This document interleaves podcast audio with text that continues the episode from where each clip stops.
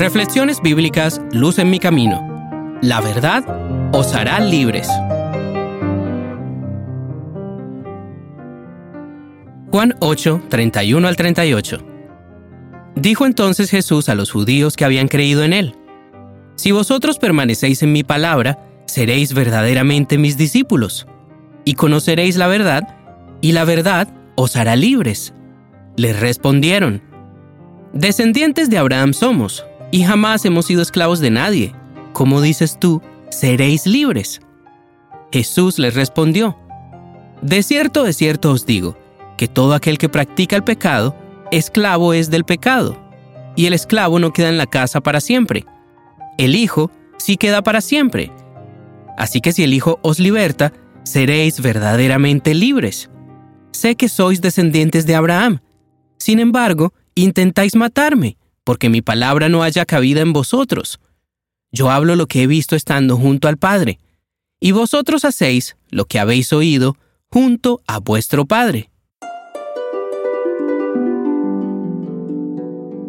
Desde tiempos antiguos, la filosofía humana ha tratado de todas las formas posibles encontrar una respuesta a qué es la verdad. Cada gran filósofo en las diferentes etapas de nuestra civilización trató de encontrar la solución a esta pregunta, pero ninguna persona sobre la faz de la tierra le ha dado una respuesta más amplia de lo que hizo Jesús. Es más, la verdad de la existencia de Jesús y de sus palabras demuestran no solo que tenía razón, sino que Él es Dios, y que sus profecías y sus enseñanzas son el único camino que tenemos para salir de este mundo lleno de pecado. De acuerdo con estas palabras de Jesús, sí podemos conocer la verdad, pero la única manera de conocer la verdad es si permanecemos en las palabras de Jesús. También aprendemos aquí que solo se puede ser un verdadero discípulo si seguimos las palabras de Jesús.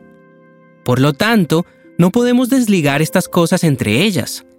Si permanecemos en la palabra de Jesús, seremos verdaderamente sus discípulos y al mismo tiempo conoceremos la verdad. Notemos también el efecto que tiene la verdad.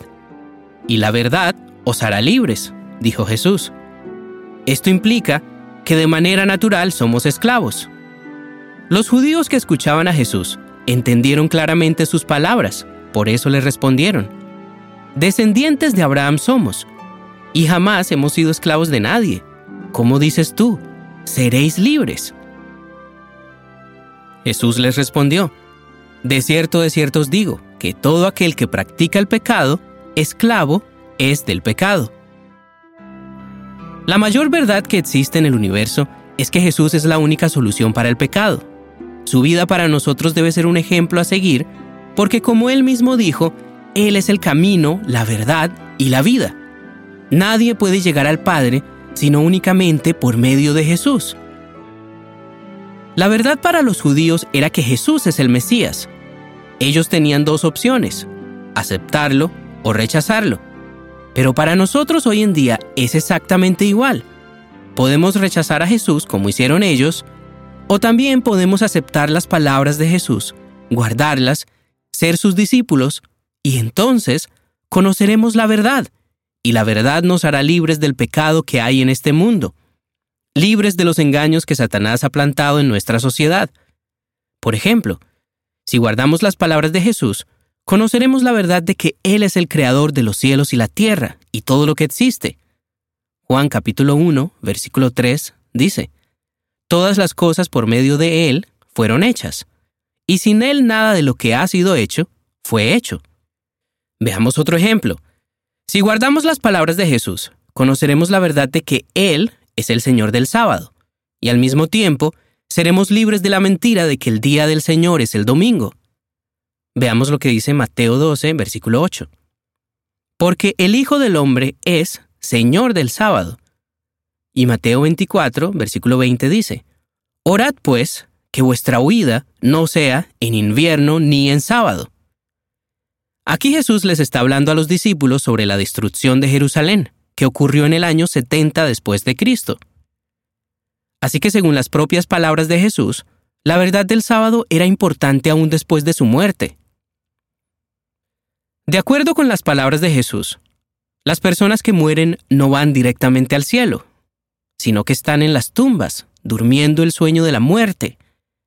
Y resucitarán en dos resurrecciones, los justos en la primera resurrección durante la segunda venida, y los impíos mil años después.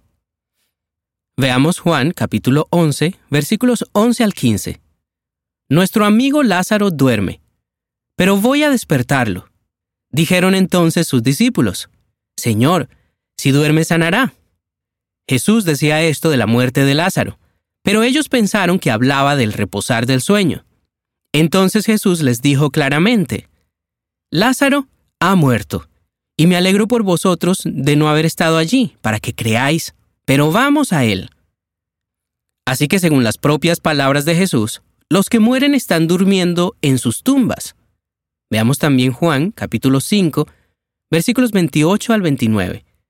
No os asombréis de esto, porque llegará la hora cuando todos los que están en los sepulcros oirán su voz, y los que hicieron lo bueno saldrán a resurrección de vida, pero los que hicieron lo malo a resurrección de condenación. Y aquí tenemos otra gran verdad de acuerdo a las mismas palabras de Jesús. Los muertos no están en el cielo, están en el sepulcro, durmiendo, y despertarán en la resurrección de la vida. Si guardamos estas palabras de Jesús, conoceremos la verdad y seremos libres del error y de la gran mentira de que los muertos están vivos en forma de fantasmas o que podemos hablar con ellos. También seremos libres de pensar que están en el cielo viendo lo que hacemos, o en el limbo, o en el purgatorio, o peor aún, en el infierno quemándose mientras Dios ignora su sufrimiento. Todas estas son mentiras de las cuales solo podemos ser libres si conocemos las palabras de Jesús si permanecemos en ellas, y como Él mismo dijo, si las guardamos en nuestros corazones y las ponemos en práctica todos los días de nuestra vida. Así que hagamos un resumen hasta este punto. Según Jesús, la verdad no es relativa, sino todo lo contrario, es absoluta. Todos aquellos que busquen su propia verdad o traten de interpretar las palabras de Jesús y de la Biblia a su propia manera, y no como dijo Jesús, no les ha amanecido. Aún están tristemente esclavos de este mundo. Recuerda siempre, si permanecemos en las palabras de Jesús, conoceremos la verdad y la verdad nos hará libres. Por eso debemos preguntarnos, ¿voy a seguir las enseñanzas de Jesús o las enseñanzas del mundo? Es así de sencillo. Ahora bien, yo sé que estas palabras no son populares, pero son las palabras de Jesús, por lo tanto son verdad.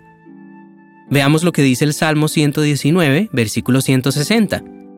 Todas tus palabras son verdad, todas tus leyes son justas y permanecen para siempre. Qué hermosas palabras de David. No solamente son verdad todas las palabras de Dios, sino que además permanecen para siempre.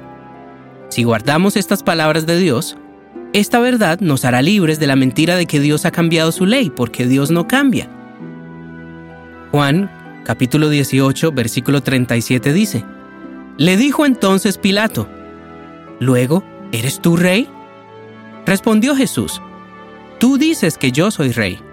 Yo para esto he nacido, y para esto he venido al mundo, para dar testimonio de la verdad. Todo aquel que es de la verdad, oye mi voz. Así que además de que debemos permanecer en las palabras de Jesús, solo aquellos que son de la verdad escuchan la voz de Jesús por eso es tan importante que conozcamos a Jesús. Él es el único que tiene el conocimiento completo sobre el universo. Y además, tiene el deseo para nosotros de que seamos salvos. Por eso murió por ti, para que tengas una oportunidad de vida eterna. Así que escucha su voz, permanece en sus palabras y guárdalas en tu vida. No olvides que solamente así conocerás la verdad y serás verdaderamente libre.